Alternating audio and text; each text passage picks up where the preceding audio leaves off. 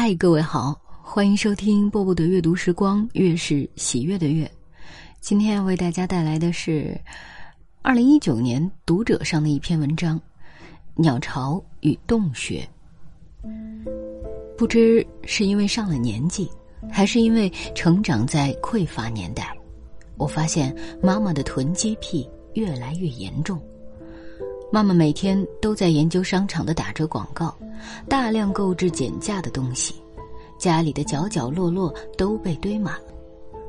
每次我回家，要一路途经米袋、卫生纸、洗衣液、肥皂、饼干，跨越各路杂物，才能艰难的抵达我的书桌。另外，各种废弃物，妈妈也是绝不丢弃的。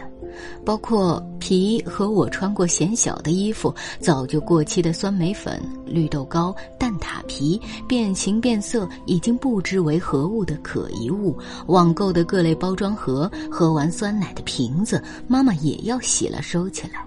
塑料袋儿也是，家里飘扬着各色袋子。妈妈偶尔到我家来，环顾四周，叹气说：“很空旷，不像个家。”不聚气。一开始我嗤之以鼻，指出他落伍的审美观念，并购置了几本日式收纳书向他科普，告诉他提升家居品质的重要性。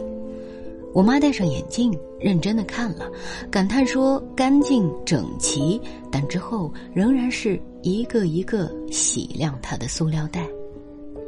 然而，即使舒适度欠佳、空间闭塞，我仍然很眷恋妈妈家。我越来越觉得，妈妈家像个洞穴。任何一本建筑史，不管是哪个国家的，介绍古代建筑，一般都是从洞穴开始。中国古代建筑史开篇就是山顶洞人的穴居之处。古代的人类茹毛饮血，衣不蔽体，最后他们找到了洞穴，躲避野兽和风雨。古人白天采集野果，搞不准还摸点虫子，抓只小鸟来补充蛋白质。晚上，他们回到洞穴，在洞穴里，他们储存食物，繁衍后代，学会了用火烧制熟食，走向文明。在。古洞的墙壁上留有人类最初的痕迹，世界各地都有出色的洞会流传，而动物界与择偶相提并论的大事就是筑巢了。一只雄鸟往往要花数月时间衔来树枝、草和羽毛，辛苦地修建家园。有一些鸟窝漂浮在水湄，以树叶覆盖，躲避天敌。有一些鸟窝用蜘蛛丝拴在树间，像吊床；鸟巢外还有带内外间的，有防水隔层的，有大小套间的。这个建房工匠的技术和雄鸟的毛色、鸣叫声一样，会成为雌鸟择偶的一个指标。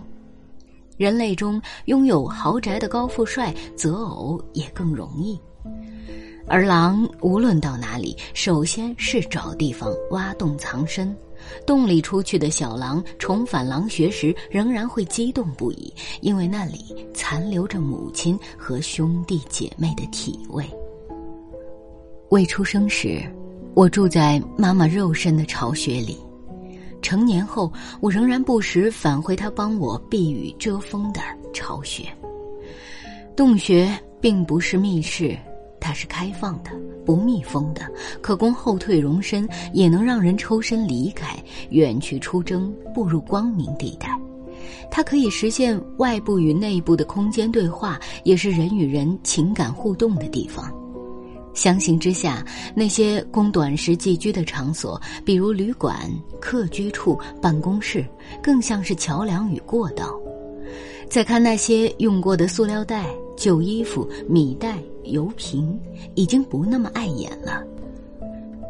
它们就是妈妈用来搭窝的树枝和草。我每次回家都脱了鞋子，换了睡衣裤，爬上床，把书摆一圈儿，然后掏个洞，坐进去一本本看，好像坐在一棵长满了书的树边，随时可以采摘知识的果实。皮也跟着我养成了这个习惯，一放假就飞奔上床看书。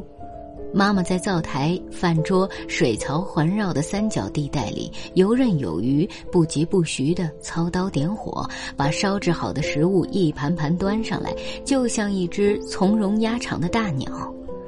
而我和皮，真像两只被喂捕的饱足的快乐小鸟。饭后，三个人靠着、躺着、坐着看各自的书。妈妈文化程度不高，遇到认不得的字，她就用纸抄下来，然后问我。皮看到有趣的段落，会咯咯咯的笑个不停。除此之外，家里静如平湖。这个家，是我们仨温暖厮守的巢穴。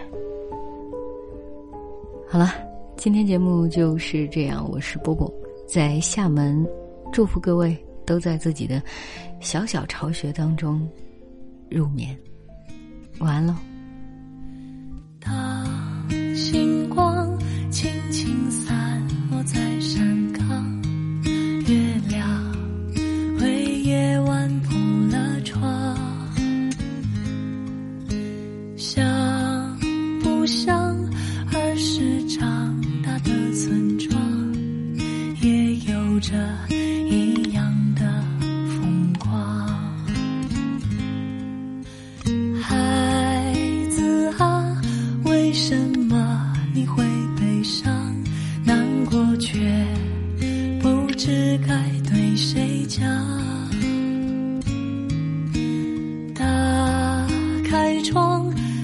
是故乡的方向。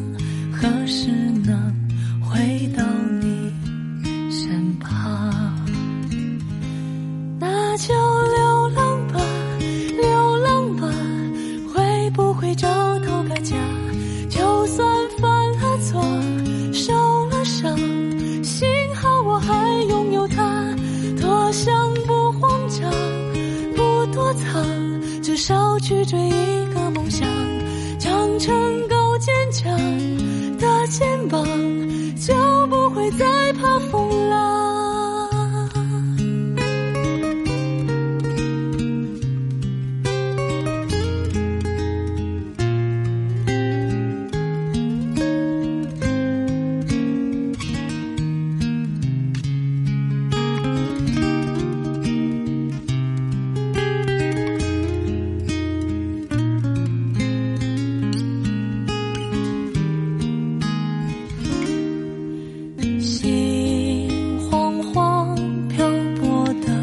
心。